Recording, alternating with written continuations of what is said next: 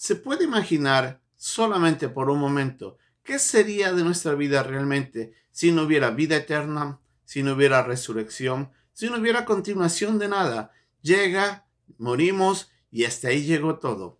Todos nuestros sueños, todos nuestros anhelos, todo nuestro trabajo y esfuerzo quedará en nada y nosotros ni siquiera podremos tener siquiera una mínima conciencia de lo que va a suceder. Debería ser sumamente triste pensar en eso. Pero gracias a la palabra de Dios, nosotros sabemos de que eso no es así. Que la verdad es que sí existe resurrección. Que la vida eterna nos, nos está guardando para aquellos que hemos puesto nuestra esperanza en Cristo como Señor y Salvador. Y que lo que está por venir es sumamente más grande y más hermoso de lo que estamos viviendo ahora lo que estamos en este momento viviendo es tan corto e insignificante comparado con lo eterno que realmente que esto no es nada. Pero la verdad es que esto, aunque es tan corto, puede significar un gran impacto en la eternidad, tanto en nuestras vidas como en las vidas de otros. Y sobre todo, como nos dice Pablo en estos últimos versículos del capítulo 15, la resurrección viene a traer victoria sobre la muerte. Vamos a ver lo que Pablo nos quiere decir en estos últimos versículos de este grandioso capítulo, el capítulo 15 de la primera carta a los Corintios. Es nuestra lección de día aquí, en un momento con Dios.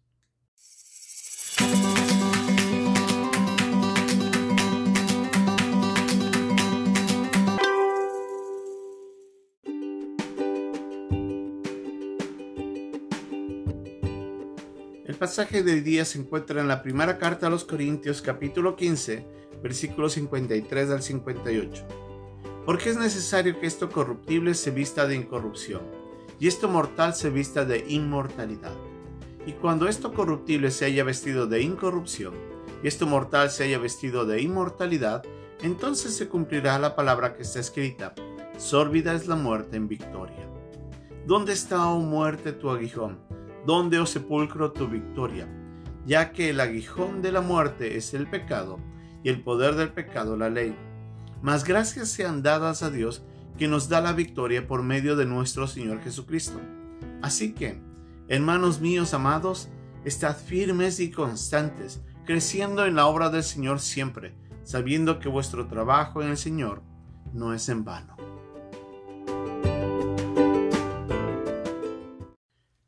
Pablo nos ha dejado una gran enseñanza a lo largo de todo el capítulo 15 de la primera carta a los Corintios, en la que él ha venido tratando el tema de la resurrección y nos ha mostrado cuán importante es para nosotros conocer esta verdad, por una verdad que se tiene una base, una base sólida en la obra de Cristo, puesto que Cristo nació, pero llegó a la cruz por nuestros pecados, murió fue sepultado y al tercer día resucitó para mostrarnos que Él tiene el poder sobre el pecado y Él tiene el poder sobre, sobre la muerte, que Él ha vencido todo eso y que nada lo pudo detener.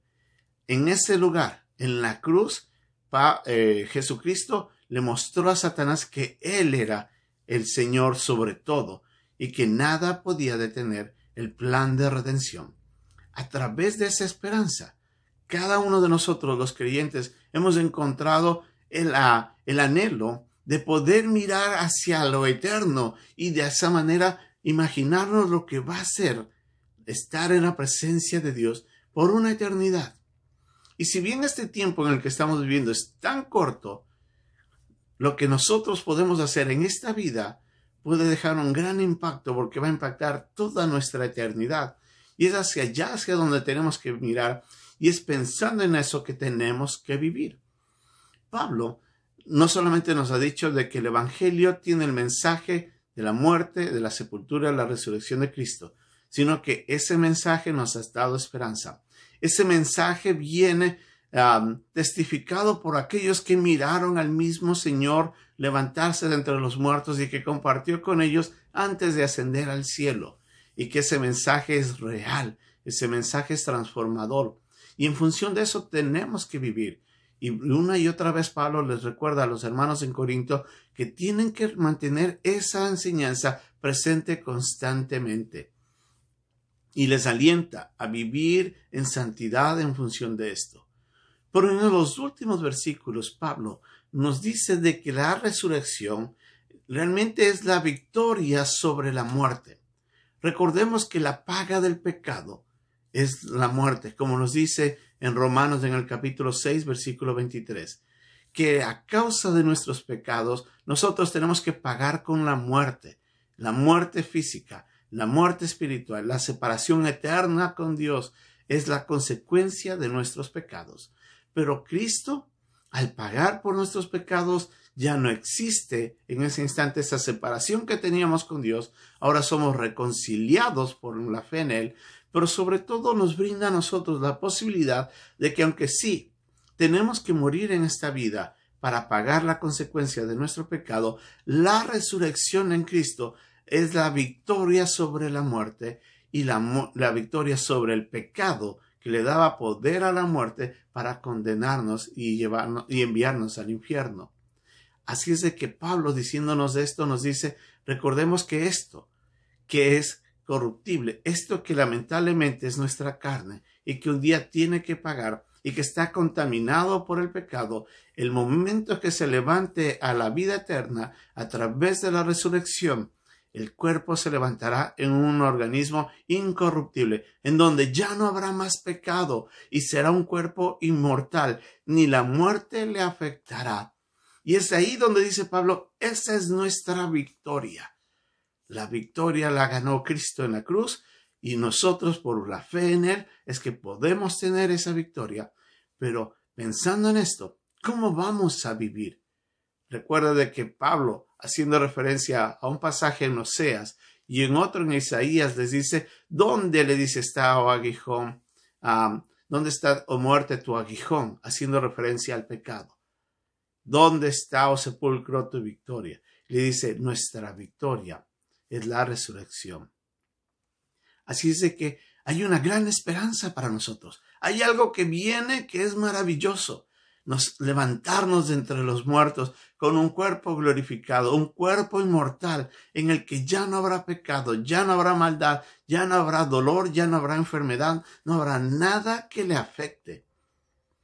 Pero sí, tenemos que recordar que esa eternidad tiene un gran impacto siempre cuando nosotros aquí en la tierra eh, vivamos en función de eso. Y en el último versículo de, de este capítulo, Pablo nos recuerda de que el servicio al Señor tiene un propósito y que no es en vano. Y es que es así.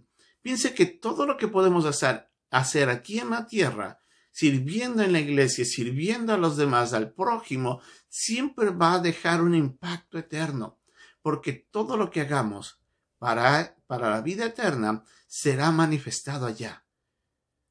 Por eso es que nosotros tenemos que mirar que hay, hay un gran propósito en todo lo que hacemos.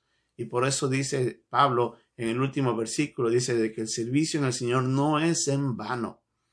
Así es que yo le animo, en primer lugar, a que viva una vida agradable al Señor, que crezca en el conocimiento de la palabra, que crezca en el carácter de Cristo, para que eso vaya formando en usted una nueva persona que vaya desde ya a, impactar quién es usted, pero también a reflejar el carácter de Cristo a otros y de esa manera poder enseñar correctamente y poder servir apropiadamente en la iglesia para que todo lo que hagamos vaya impactando también la vida de los demás. Y de esa forma lo que hacemos en esta vida dejará grandes huellas para la eternidad y cuando lleguemos allá, nos daremos cuenta que todo nuestro servicio Señor no ha sido en vano. Así es que, ¿cómo está viviendo la vida hoy? ¿Cómo está viviendo usted en ese instante? ¿Está comprometido con conocer más del Señor, con amarlo, con obedecerle, con servirle? ¿O está viviendo una vida pasajera, enfocado y encerrado en este mundo en el que todo lo que usted haga quedará aquí y cuando usted vaya al cielo se dará cuenta que no llevó nada más que su propia, su propia alma, que será en ese momento, obviamente por fe salvada. Yo creo que ninguno de nosotros quisiéramos llegar a ese momento. Le animo a que reflexione, a que medite si usted conoce de la resurrección y usted sabe a dónde va a pasar su eternidad, entonces viva en función de eso y verá que toda su vida, el propósito y, el, y la motivación de esta vida cambia en función a lo eterno y usted será una nueva persona, una vida, una persona que cumpla la voluntad de Dios. Pero si usted todavía no ha conocido a Cristo, si usted todavía no tiene esa esperanza, si usted eh, cree y conoce de que su pecado más bien le está condenando, porque usted todavía no se ha arrepentido y no ha pedido perdón, déjeme decirle, querido oyente, Dios quiere perdonarle.